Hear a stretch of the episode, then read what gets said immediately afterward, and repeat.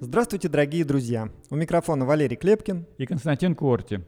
В эфире радио «Эхо Хельсинки», независимая радиостанция, вещающая на коротких волнах из финской столицы. Мы были созданы в ноябре прошлого года по инициативе шведского интернет-провайдера Банхов как партнеры радио «Эхо Стокгольма», начавшего свою работу вскоре после развязывания российской агрессии против независимой Украины. Сегодня 21 февраля 2024 года. Полномасштабная война продолжается уже 728 дней.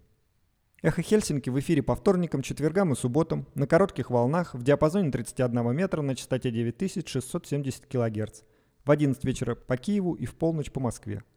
Мы выкладываем наши программы на платформах Telegram, SoundCloud, Apple Podcast и YouTube.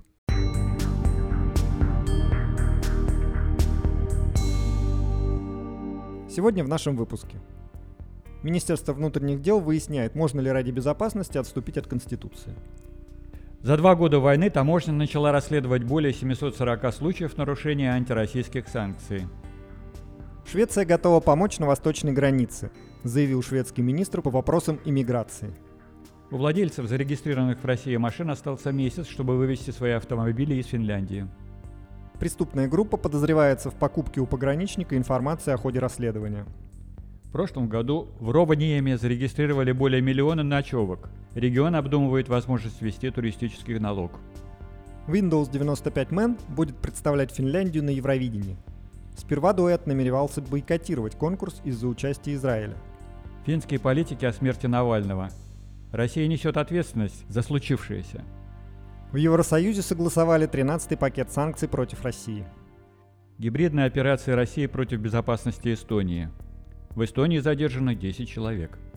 Единственное достойное, чем может заниматься российская оппозиция в настоящее время, это оказывать всяческое содействие Украине в противостоянии, а лучше в победе над путинским режимом. Травматолог, ортопед и нейрохирург Андрей Волна о войне глазами врача.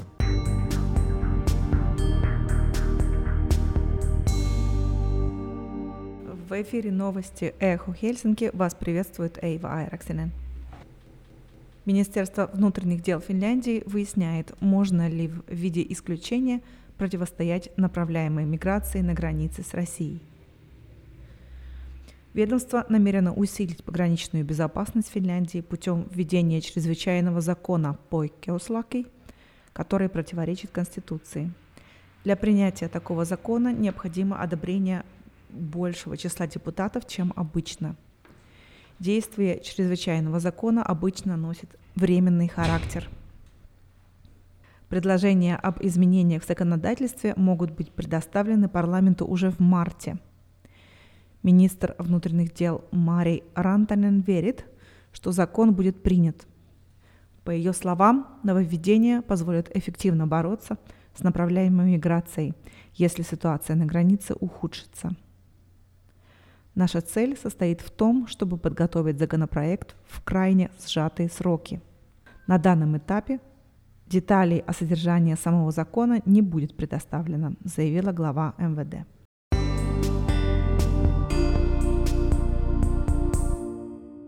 Министр по вопросам иммиграции Швеции Мария Малмер Стенегард подчеркивает, что страна поддерживает Финляндию в ситуации с направляемой миграцией на восточной границе.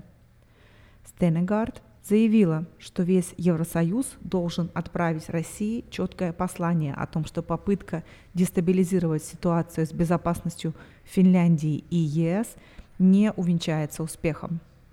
Министр добавила, что шведские власти тесно сотрудничают с финнами и готовы незамедлительно поддержать Финляндию при необходимости. Стенегард сегодня посетила восточную границу Финляндии вместе с министром внутренних дел Мари Рантанен.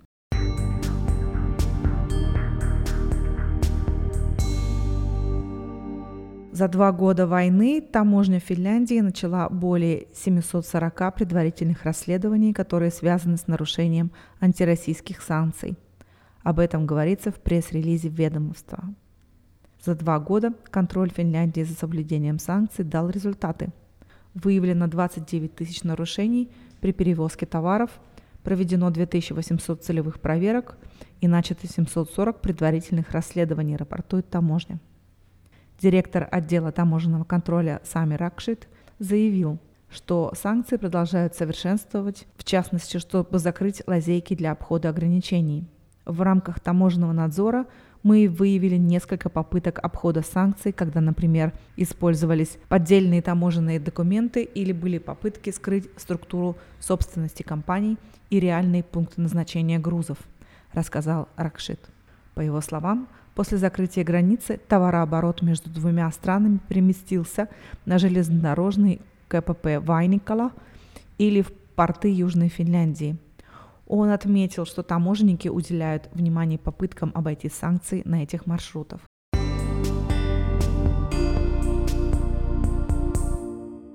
Шестнадцатого марта истекает шестимесячный срок, который Финляндия давала владельцам зарегистрированных в России легковых автомобилей, чтобы вывести машины из страны.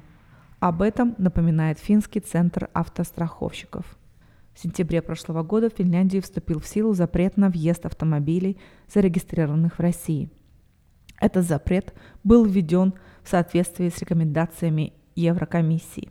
Финский центр автостраховщиков не будет выдавать для автомобилей с российскими регистрационными знаками новых страховых полисов, действительных после 16 марта 2024 года. До этого времени в офисе Финского центра автостраховщиков в районе Рогалахты в Хельсинки можно приобрести полис пограничного страхования, заявили в организации. На автомобиле с российскими номерами в Финляндию по-прежнему могут приезжать граждане ЕС, постоянно проезжающие в России, члены их семей, дипломаты или лица, приравненные к дипломатам.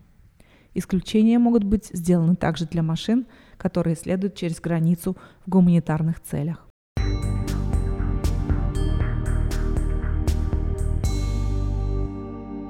Преступная группа подозревается в покупке у финского пограничника информации о ходе расследования. По данным Юля, пограничнику 74 года рождения предъявлено обвинение в совершении тяжких преступлений, связанных с выполнением служебных обязанностей. Основанием для дела стали подозрения в утечке секретной информации из пограничной службы. Его также подозревают в взяточничестве. Документы, которые оказались в распоряжении Юли, свидетельствуют о том, что мужчина работал в пограничной службе с 1995 года, а от службы был отстранен в марте 22 года. Затем его уволили в ходе предварительного расследования. Пограничная служба заявила, что в момент совершения предполагаемых преступлений мужчина работал над задачами, связанными с общей обстановкой. Ранее в новостях сообщалось, что подозреваемый работал следователем – эта информация не соответствует действительности.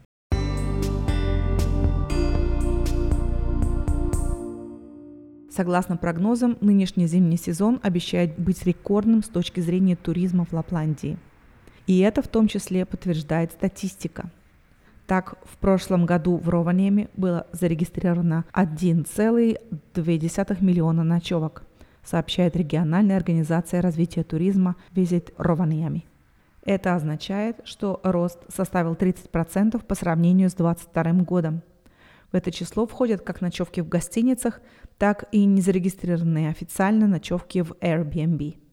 На 30% увеличилось также число туристов, прибывающих в Лапландию авиарейсами, а также потраченные ими в регионе суммы. В общей сложности в прошлом году в Рованеме побывало 597 тысяч туристов – Согласно оценке Visit Rovaniemi, граница в 1 миллион туристов ежегодно будет преодолена к 30 году. Этой зимой попасть в Рованеми можно прямыми рейсами из 24 разных мест. 12 из них – новые маршруты. Пока зимний сезон в самом разгаре, туристическая сфера уже готовится к лету. И Visit Rovaniemi намеревается развивать деятельность таким образом, чтобы туристы имели возможность посещать регион круглогодично – Туристический бум пробудил беспокойство из-за нагрузки на экологию региона. Город Рованьями в пресс-релизе сообщает, что обдумывает, в числе прочего, введение туристического налога. Город в первую очередь существует для его жителей, поэтому было бы обосновано, чтобы доходы от туризма шли на поддержание региона. Сейчас муниципальные власти пытаются разведать возможность ввести налог или добровольный взнос для туристов – сообщает председатель городского управления Сусанна Юнтела.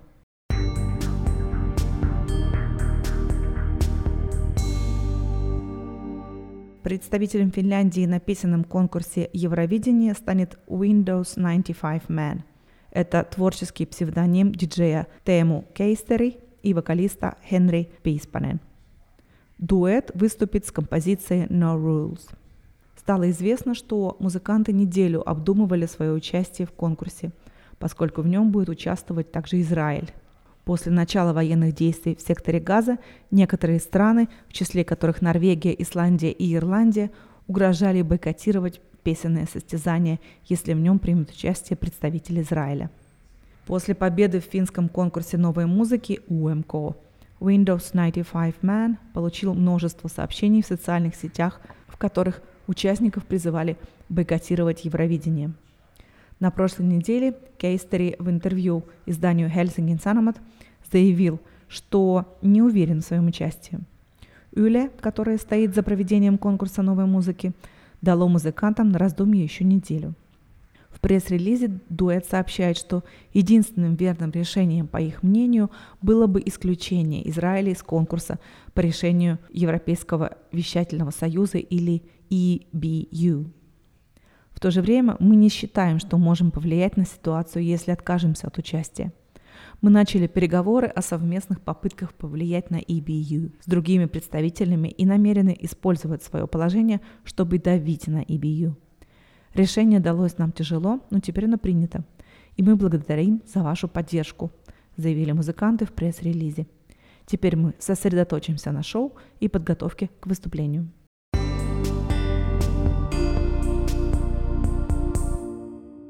Президент Финляндии Саули Нейниста заявил, что Россия ответственна за смерть Алексея Навального. Об этом он сообщил в своем аккаунте в соцсети X, бывший Твиттер. «Я глубоко опечален и шокирован новостью о смерти Алексея Навального в тюрьме. Россия несет ответственность», написал действующий президент Суами и выразил соболезнования семье Навального. Избранный президент Финляндии Александр Ступ, который приступит к новым обязанностям в марте, сообщил в X, что узнал о смерти Навального во время участия в Мюнхенской конференции по безопасности. Алексей Навальный погиб, защищая свободу и демократию в родной стране. Россия несет ответственность. «Мои мысли с семьей и друзьями Навального», написал Ступ.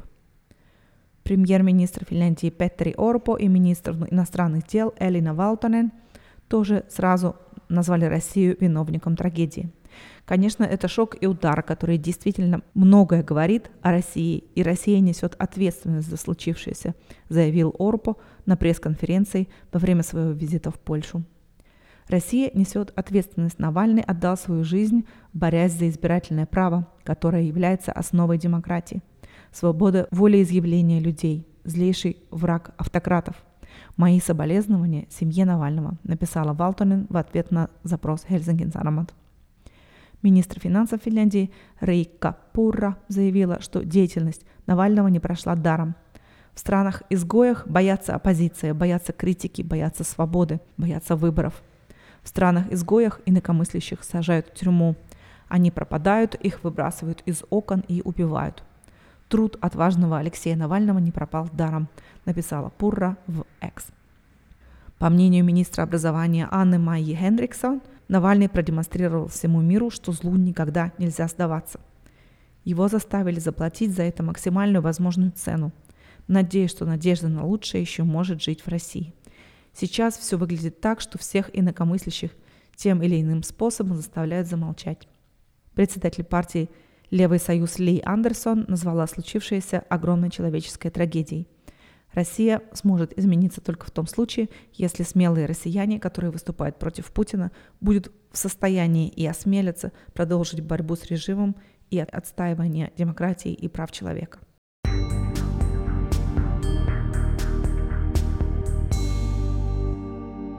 Новый 13-й пакет санкций Европейского Союза против России за ее вооруженное нападение на Украину принят на уровне послов – об этом сообщила в среду 21 февраля Бельгия, которая в настоящее время председательствует в Совете ЕС. Послы стран только что согласовали 13-й пакет санкций в рамках санкционного режима за агрессию России против Украины, написало представительство Бельгии при Евросоюзе в соцсети X. Этот пакет приурочен к трагической годовщине полномасштабного российского вторжения в Украину. Его называют одним из самых объемных. После утверждения на уровне послов закон пройдет в письменную процедуру и будет официально утвержден к 24 февраля, как сообщил Брюссель. Новый санкционный список включат около 200 физических и юридических лиц. Основная задача этого пакета – предотвратить обход санкций третьими странами и компаниями. В частности, он сосредоточен на цепочках поставок компонентов для беспилотников, которые попадают в российский военный комплекс, а затем на поле боя в Украине. Под санкции попадают несколько российских компаний и фирм из третьих стран, в том числе Китая и Турции. По сведениям агентства AFP, проект штрафных мер включал ограничения на экспорт продукции трех китайских компаний за поставки для российской армии, а также внесение министра обороны КНДР в черный список за поставку ракет Российской Федерации. Ранее Евросоюз продлил на год уже действующие санкции в отношении России.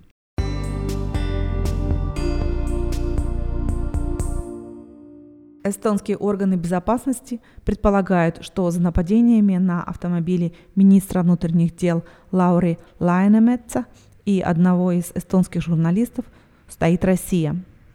По этому делу, начиная с декабря, уже задержаны 10 человек, которые, по данным следствия, действовали по поручению российских спецслужб, сообщила во вторник 20 февраля полиция безопасности Эстонии КАПО. В сообщении не указывается имя журналиста, в машине которого, как и в автомобиле главы МВД, в начале декабря были разбиты окна. Однако новостной портал Дельфи пишет, что речь идет о главном редакторе русскоязычной версии этого издания Андрее Шумакове. По сведениям КАПО, собранные в рамках уголовного производства данные свидетельствуют о том, что гибридная операция против безопасности Эстонской Республики – которые координировали российские спецслужбы, была направлена на нагнетение страха и напряженности в эстонском обществе. Сообщение также указывается, что подозреваемые, среди прочего, занимались осквернением мемориалов в Эстонии.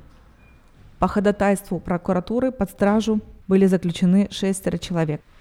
По словам государственного прокурора Эстонии Трейну Олев, в числе задержанных есть как российские, так и эстонские граждане – у некоторых из них два паспорта. Глава службы внутренней безопасности Эстонии Марго Паллосон уточнил, что большинство из них ранее имели судимости. Они были завербованы через социальные сети, а за совершение нападений получили определенное финансовое вознаграждение. В связи с этим делом в эстонский МИД вызван временный поверенный в делах России в Эстонии. В тот же день служба госбезопасности Латвии сообщила, что 8 февраля на пограничном пункте Патерниеки был задержан гражданин Эстонии и России, которого подозревают в том, что он по заданию российских спецслужб должен был организовать провокации в Латвии и других стран Балтии. По данным службы госбезопасности, он в конце января облил красной краской памятник латышским легионерам в латвийском Джукесте. В пресс-релизе СГБ сообщается, что в рамках расследования латвийская спецслужба тесно сотрудничает с соответствующими структурами Эстонии и Литвы, поскольку существует вероятность, что задержанный мог совершить похожие действия и в других странах Балтии. В эфире с выпуском новостей была Эйва Айраксинен.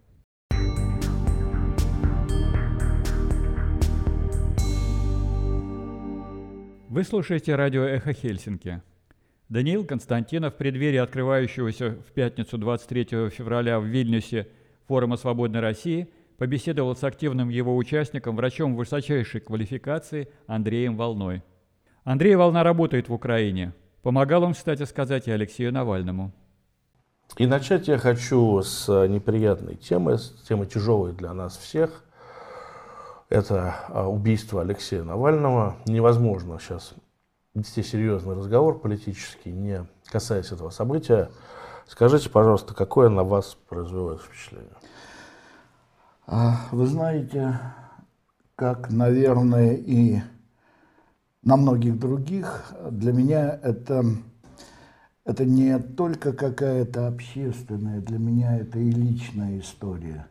Нет, в жизни я не встречался с Алексеем. Вернее, как встречался, но я думаю, что не, он не очень заметил той встречи. Это был один из митингов вот 2011 года, начало 2012 года, проспект Сахарова.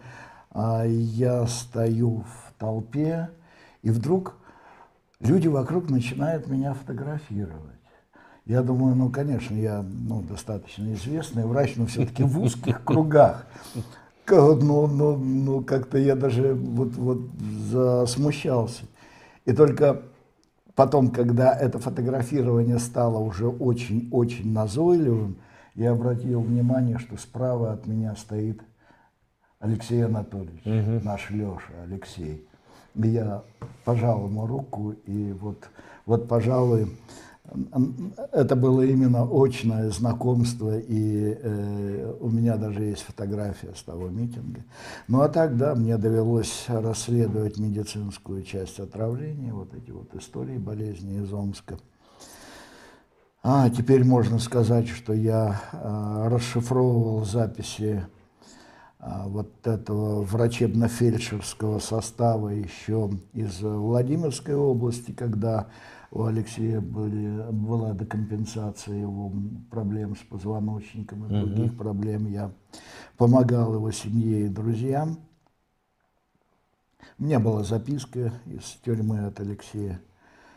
Еще раз повторю, что для меня это во многом история личная, постольку, поскольку как-то ну, мы привыкли к тому, что этот человек с его идеями свободы, с его принципами борьбы, с его вот этим вот «я не боюсь, и ты, не, и вы не боитесь».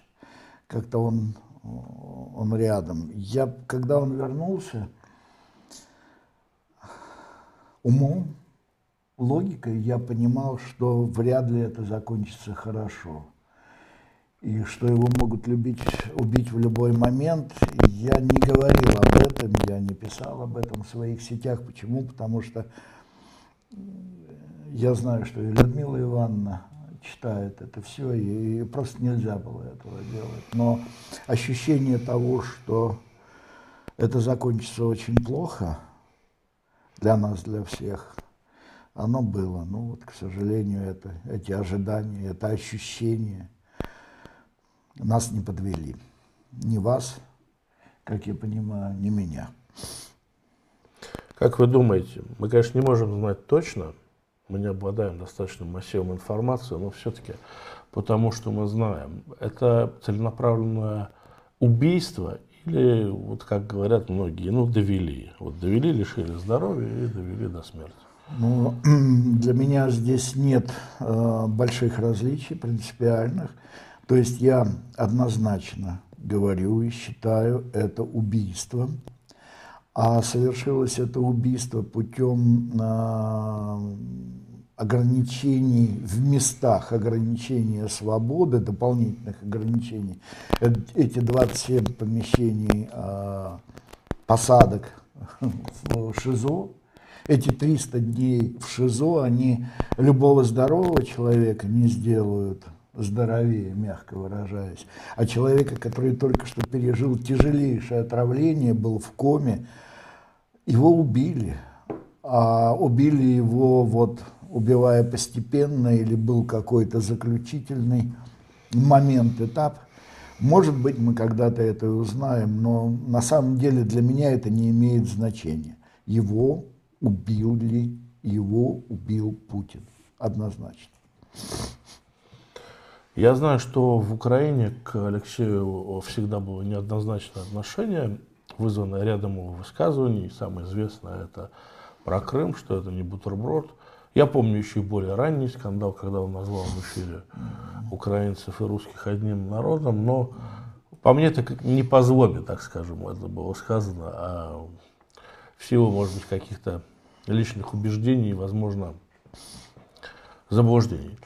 А как сейчас украинцы восприняли его смерть? И вообще говорят ли об этом, видна ли она на фоне той большой трагедии, которая сейчас там разворачивается?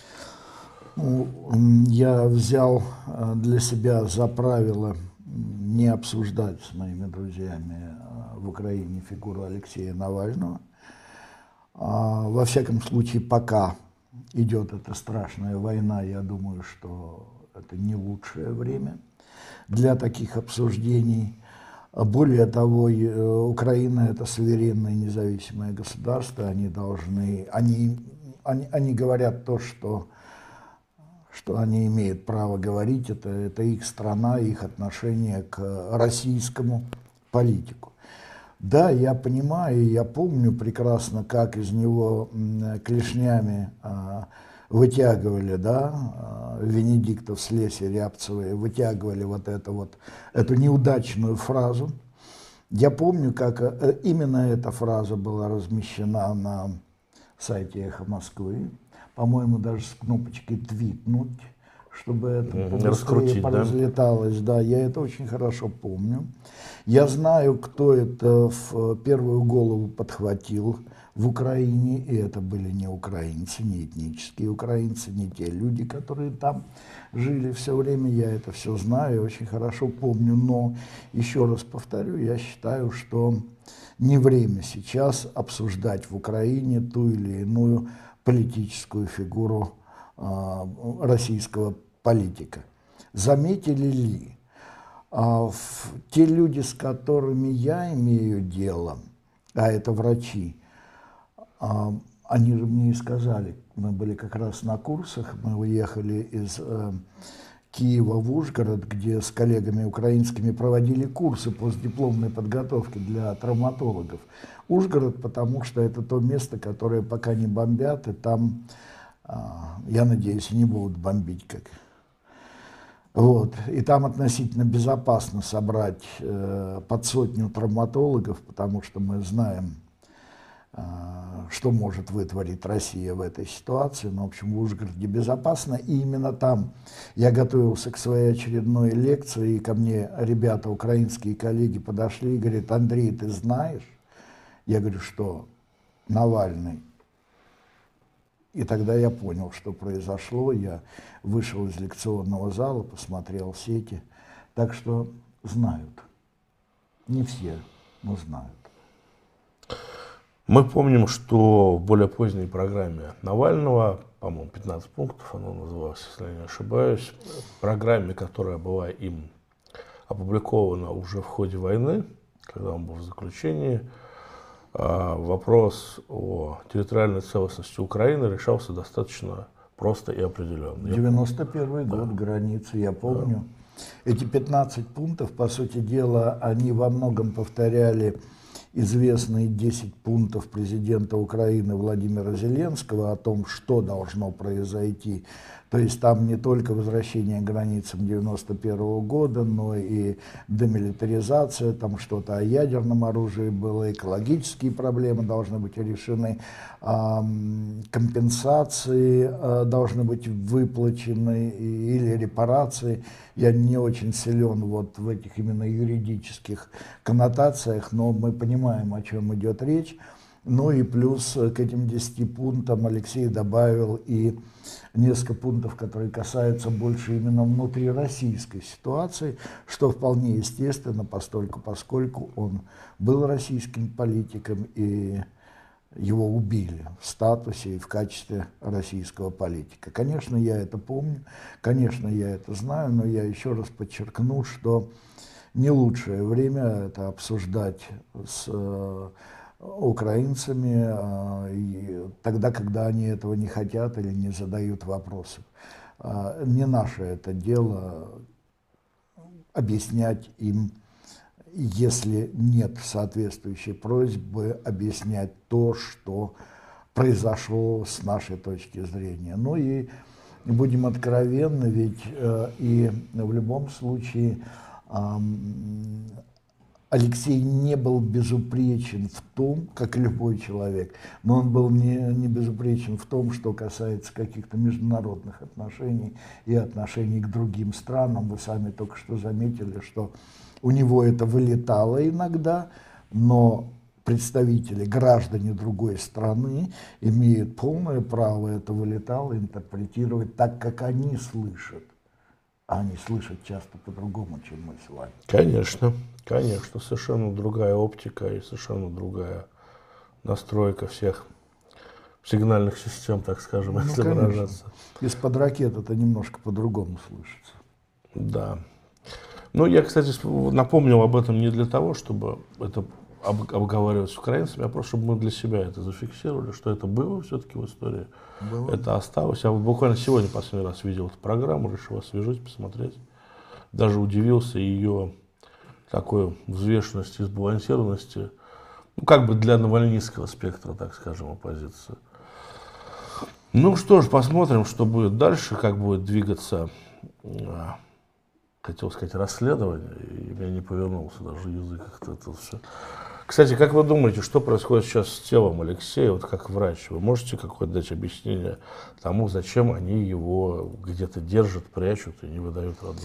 Ну, любые наши э, разговоры, объяснения а, по этому поводу будут гаданием на кофейной гуще. В принципе, возможно, две причины или, э, или их сочетание. То есть все три. Первое – это если был какой-то пусковой механизм дополнительный в его смерти, то есть что-то они с ним сделали. Это одна причина – прятать тело. Вторая причина – это политическая ситуация – связанная с тем, что его похороны не просто могут превратиться, а неизбежно выльются в какую-то демонстрацию протеста.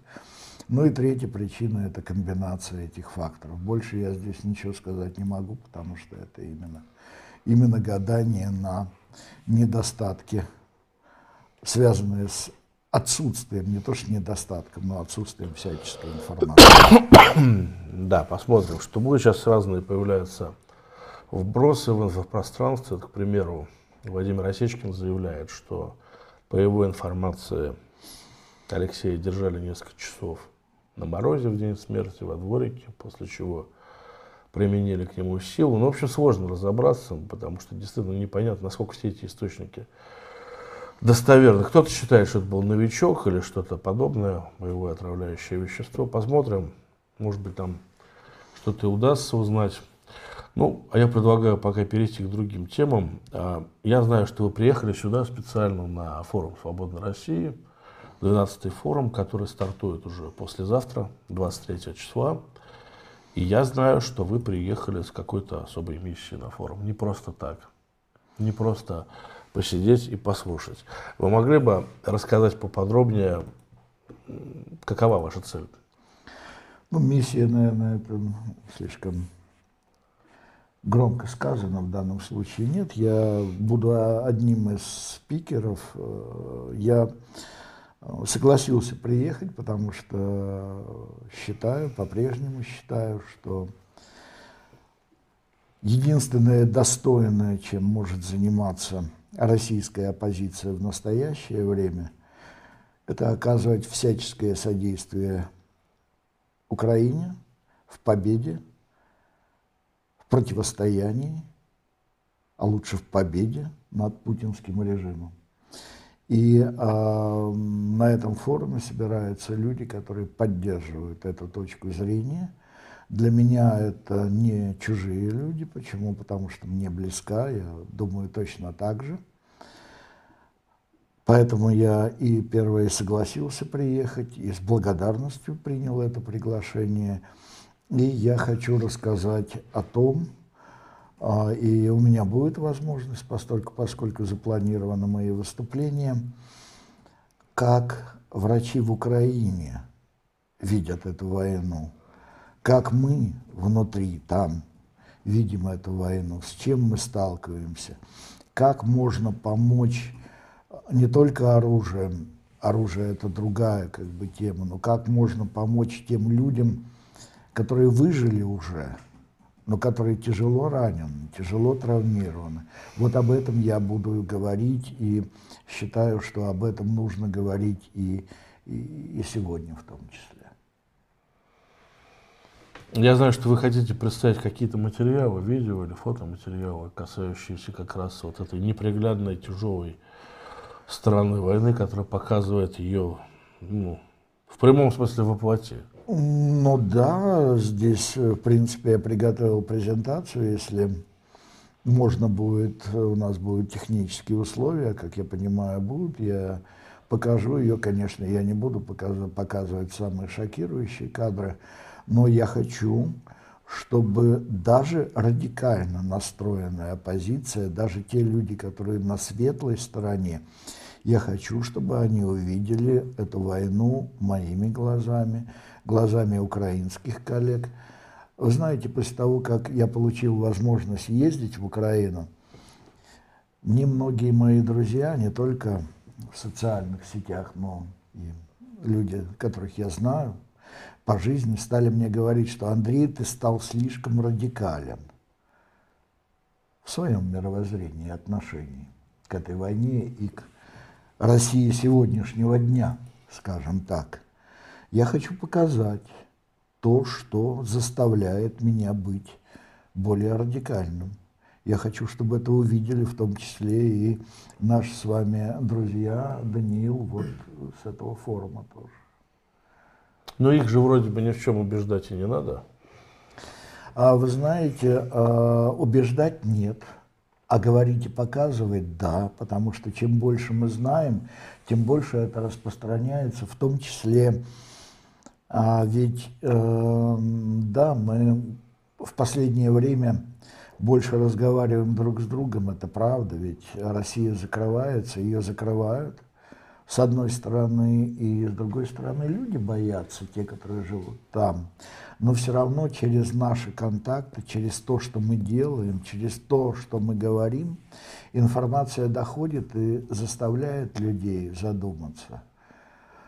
Я бы хотел здесь перебросить вот такой маленький мостик к тому, о чем, о ком мы только что говорили – об Алексее Навальном. Потому что вот говорят, зачем он вернулся. И это так, это та тема, которая будет непрерывно обсуждаться, но для меня вот эти вот его слова «я не боюсь, и вы не боитесь», они стали ключевыми. А я, ну как сказать, я сам не, это не очень, э, не очень веселая ситуация, она требует ну, какой-то, я не сравниваю, но какой-то решительности, это в первые дни широкомасштабной агрессии, как бы говорить о том, что это неприемлемо. Я старался не бояться. Я не могу сказать тем, кто в России, и вы не бойтесь, потому что нет такого у нас с вами права я думаю, ну у меня во всяком случае точно. Но я уже не боюсь, я не испугался. Да, мне пришлось уехать, но я все равно их не боюсь. Может быть, для этого он возвращался. Может быть, должно появиться и, скорее всего, появится новое поколение россиян, если страна сохранится, или все равно в любом случае на этой территории что-то будет, появятся новые люди, которые в один момент скажут «я не боюсь». И таких людей будет много, потому что мы привыкли говорить о том, что современная путинская Россия – это исчадие ада, так оно и есть. Так и есть, да. Но Россия обновляется тоже, рождаются новые люди, и, может быть, они скажут «я не боюсь». И находясь внутри России, они скажут и своим друзьям, и вы не бойтесь. И их будут не десятки, а сотни тысяч. Их будут не сотни тысяч, а миллионы.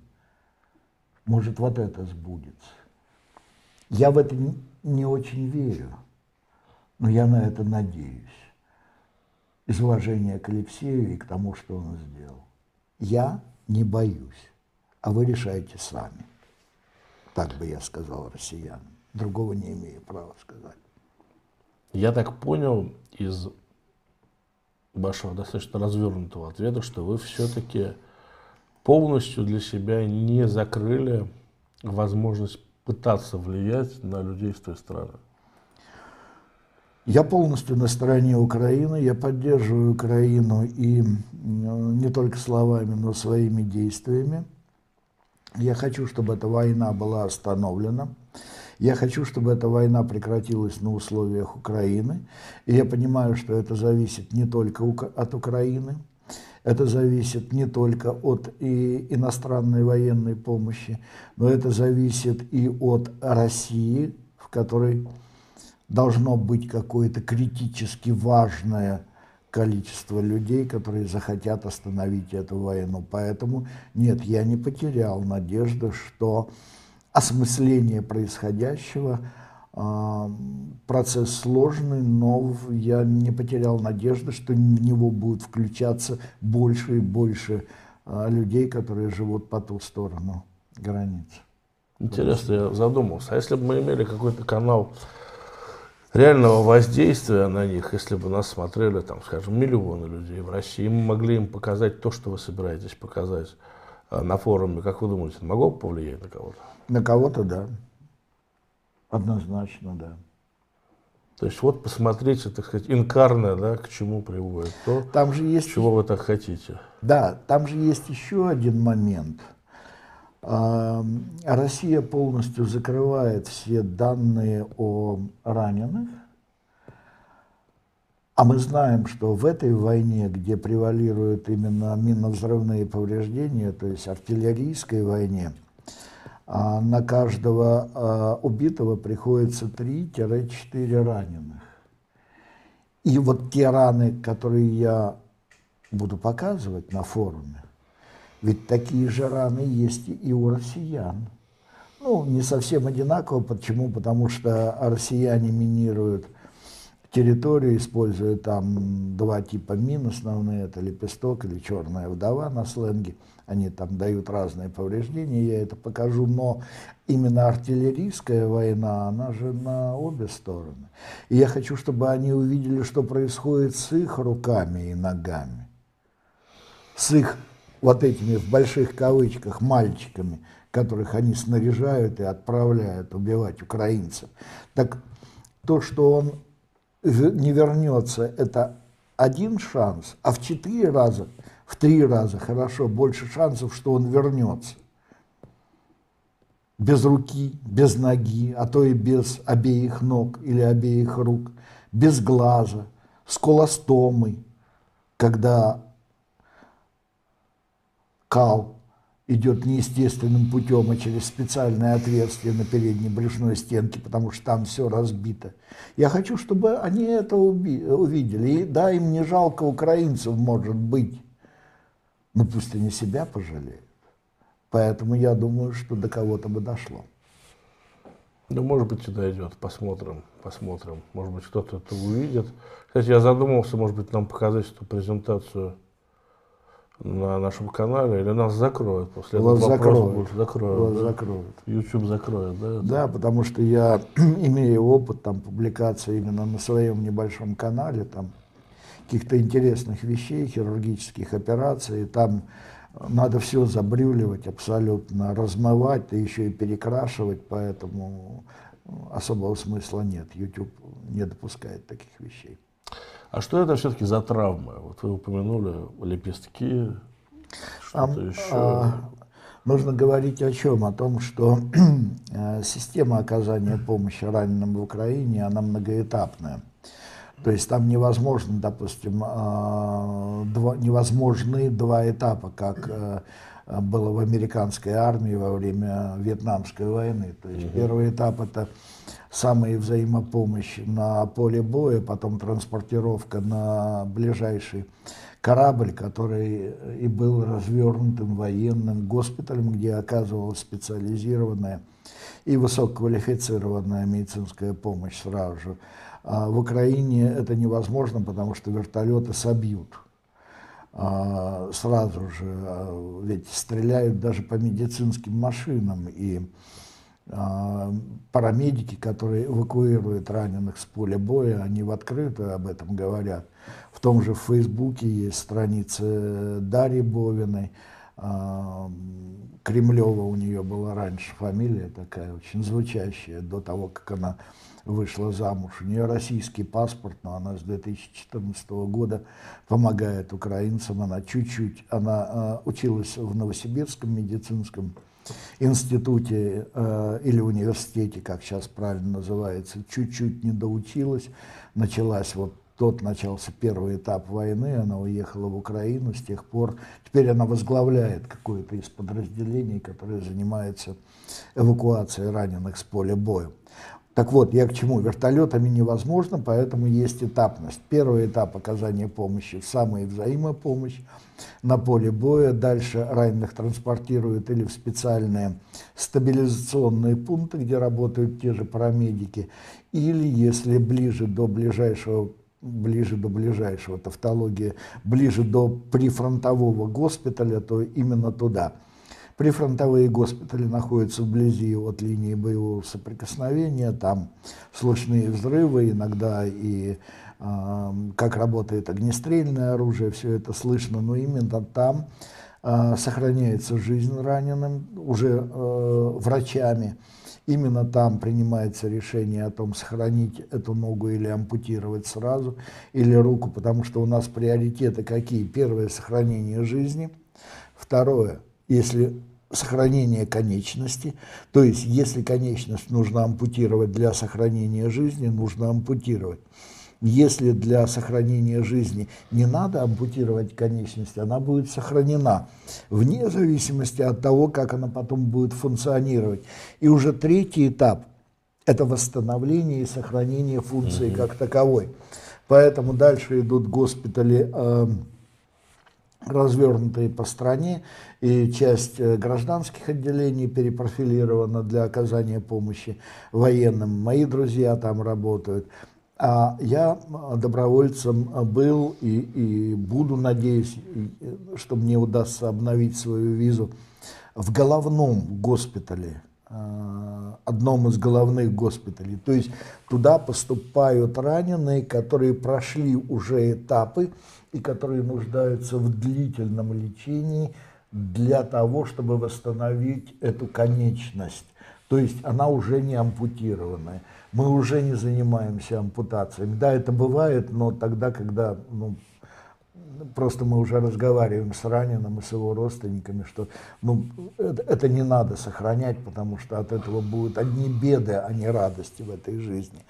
Но вот мы занимаемся именно на этом этапе. Так вот, возвращаясь к вашему э, вопросу, абсолютно преобладают минно-взрывные повреждения не огнестрельные. Огнестрельные, во-первых, их намного меньше, это дистанционная война, а во-вторых, э, они, как правило, полегче, энергия повреждения поменьше, и поэтому с ними справляются на предыдущих этапах, хотя иногда бывает и огнестрельные.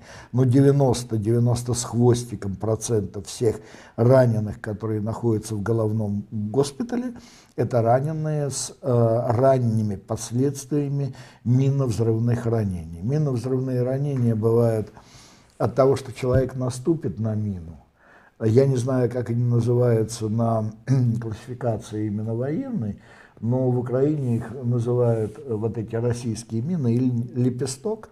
Лепесток, она небольшая, там малый, малый заряд, и э, она предназначена для того, чтобы вывести человека из строя.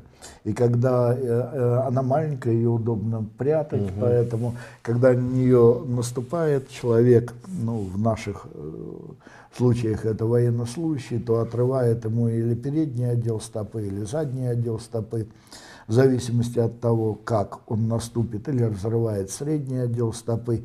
Вот, поэтому иногда даже удается сохранить, допустим, задний отдел стопы с пяткой, ну, это не часто так происходит, но это выводит именно военнослужащего из строя. Черная вдова, эта мина, она так и называется, потому что она мина гораздо большей мощности, и там уже отрыв идет на уровне голени, а иногда и на уровне бедра, и это то, что реально приводит к смерти на поле боя. И там, там уже только ампутация, по-другому ничего не сделаешь. Ну и, наконец, есть миновзрывные ранения. Это тогда, когда разорвался артиллерийский снаряд, и там поражение уже идет взрывной волной, там наблюдаются ожоги и поражение, ранения поражающими элементами, э, которыми начинен вот этот вот снаряд. Все это приводит к разнообразным повреждениям, и вот этими повреждениями как раз мы занимаемся вместе с украинскими коллегами. То есть снаряды поражают специальными поражающими элементами, начиняют, да? Ну, ну, это естественно, любые из них начиняются, в том числе там, там или шрапнель, или вот это вот. Что Чтобы посильнее было, да, побольше было. Ну, да. Я просто задумался сейчас о том, что человечество в 21 веке после всего своего пути пришло к тому, чтобы, значит, да. начинять снаряды побольше поражающего Да, так и элемента. есть, потому что это война, а какие цели в войне? Убить врага. Или взять его в плен, или сделать его недееспособным. Ничего другого нет. Вот эти три цели. Ты должен вывести врага из строя. Так же было и в XIX веке, так же было и в XX веке. Технологии только убийства меняются, но от этого убийства не... Для тех, кто начал да? эту войну, убийство остается убийством. А для тех, кто защищается, это другая история. А вот такой вопрос. Э, я знаю, что про потери в Украине говорить не принято, и мы не будем тогда говорить, раз не принято. А как-то можно отследить, попытаться понять хотя бы по какой-то статистике, данным, по наблюдениям личным, а какое количество может быть уже искалечено россиян? Это что, тысячи, десятки тысяч, сотни тысяч? О каких порядках мы говорим? Да, а, спасибо. Я, конечно же, не буду говорить об Украине, эти данные закрыты. И не нужно нам, как россиянам, да, да, их знать, не стал, да. как людям с российскими паспортами. Да? А вот э, э, в том, что касается России, есть разные данные о количестве убитых. Да?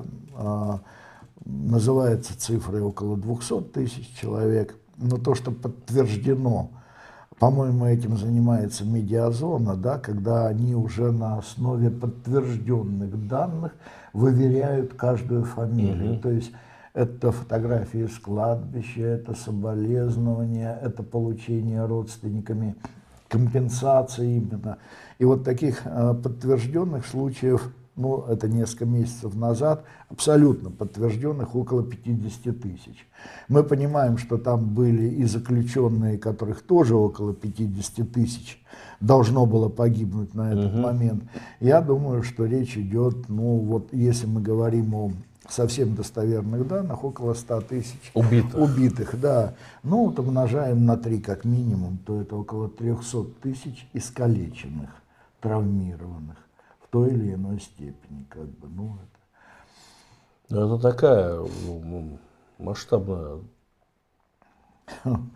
это, это масштабная про... история. Это просто сейчас не очень хорошо видно. Ну и Россия это громадная территория, э, откуда прежде всего забирали, э, мобилизовали, да, и откуда люди идут э, убивать за деньги. Не из Москвы, не из, из Санкт-Петербурга, не из Самары, да, из, не из Новосибирска, не из мегаполисов в основном,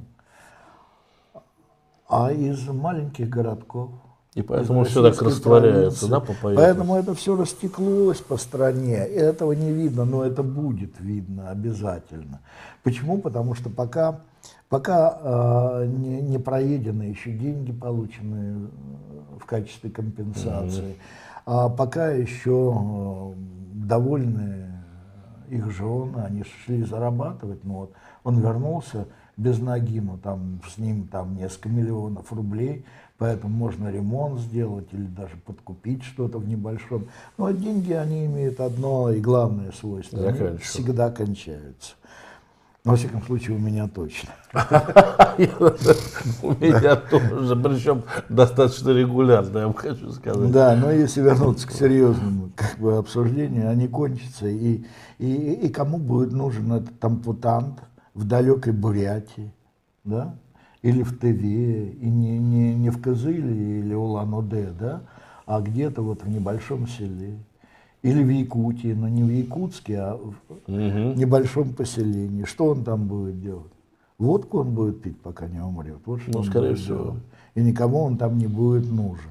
Но люди заволнуются, да, вот эти вот там матери, жены и так далее. Сейчас есть отдельное движение жен мобилизованных.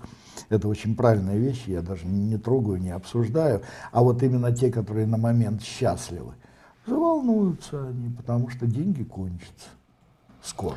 Да, я видел несколько видео из интернета, как российским военным присылают некое подобие, как это называется, я забыл, вот так бывает. Ну, искусственная нога, рука. А, на веревочках. Вы не видели этого, нет? А, Замечательного. Э, экзопротезирование в России в мирное время не было очень как бы на хорошем уровне. А сейчас, конечно, от этих людей будут отказываться. На веревочке, значит, я видел. видел я это видел. Я, я мужик знаю, дергает за веревочку, у него дрыгается рука. Значит, я не знаю, насколько это достоверно, но ну, примерно так оно и есть. Это даже чудовищное, что совершенно. Но тут, как говорится, хозяин барин. Ведь э, охота пуще неволи. Хотелось очень, так сказать, ну, что поделаешь, да. Бог с ними. Поговорим лучше об Украине. Вот что мне интересно.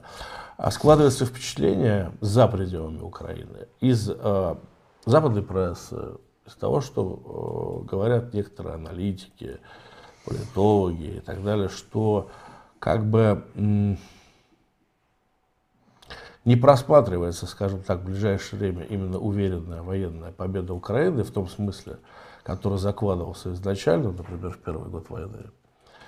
А, и в этой связи возникает вопрос, а как сейчас вообще с э, боевым духом Украины?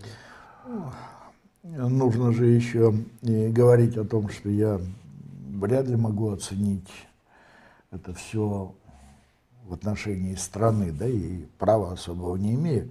Но те люди, с которыми я веду дело, то есть это врачи, это образованная часть общества, это раненые, которые есть совершенно из разных слоев этого общества, ничего там не сломлено. Да, есть усталость у врачей, допустим. Почему? Потому что, ну вот ты каждый день, ты ходишь на работу каждый день, Каждый день ты ждешь э, субботы, а в пятницу приходит эвакуационный поезд, ребята принимают раненых, угу. и в субботу вся как бы старая гвардия, да, опытные хирурги после того, как оказана помощь на первом этапе, на этапе приемного отделения, дальше все в субботу приходят и делают уже окончательную фиксацию или э, вторичную обработку раны, или временную фиксацию, что-то приходится там менять в зависимости от состояния раны. А потом в воскресенье надо прийти проверить, как там перевязки, хотя бы посмотреть, а может быть кого-то взять и на следующую обработку, э, небольшую, иногда и большую операцию. А в понедельник начинается обычная угу. рабочая неделя. А во вторник с утра россияне бомбят. Но ты же не можешь пойти в бомбоубежище. Почему? Потому что ну, уже операция распланирована. И ты едешь в клинику. Кстати, а, вот э, тогда, когда э, а сигналы воздушной тревоги в операционной слышны, но абсолютно никто на них не реагирует, естественно, потому что надо продолжать заниматься своим делом, надо продолжать оперировать пациентов. Усталость есть, а моральный дух не сломлен. Но люди, упадка какого-то настроения не Я не заметил. Может быть, как бы и, и ну, и наоборот, что столько мы держимся, поэтому вот, вот нам, нам вот о чем люди говорят, что нам бы оружие нормального, современного, боевой дух есть, но, но невозможно, же, э, невозможно же без поддержки вот этой вот мощной поддержки западной э, это все реализовать. Ведь у россиян громадное преимущество. Почему в понедельник 9 человек вот, минувший понедельник был в операционной, в том госпитале, где так. я работал. Название этому Авдеевка. Потому что у россиян пятикратное преимущество в артиллерии под Авдеевкой было. В эфире были Даниил Константинов и Андрей Волна.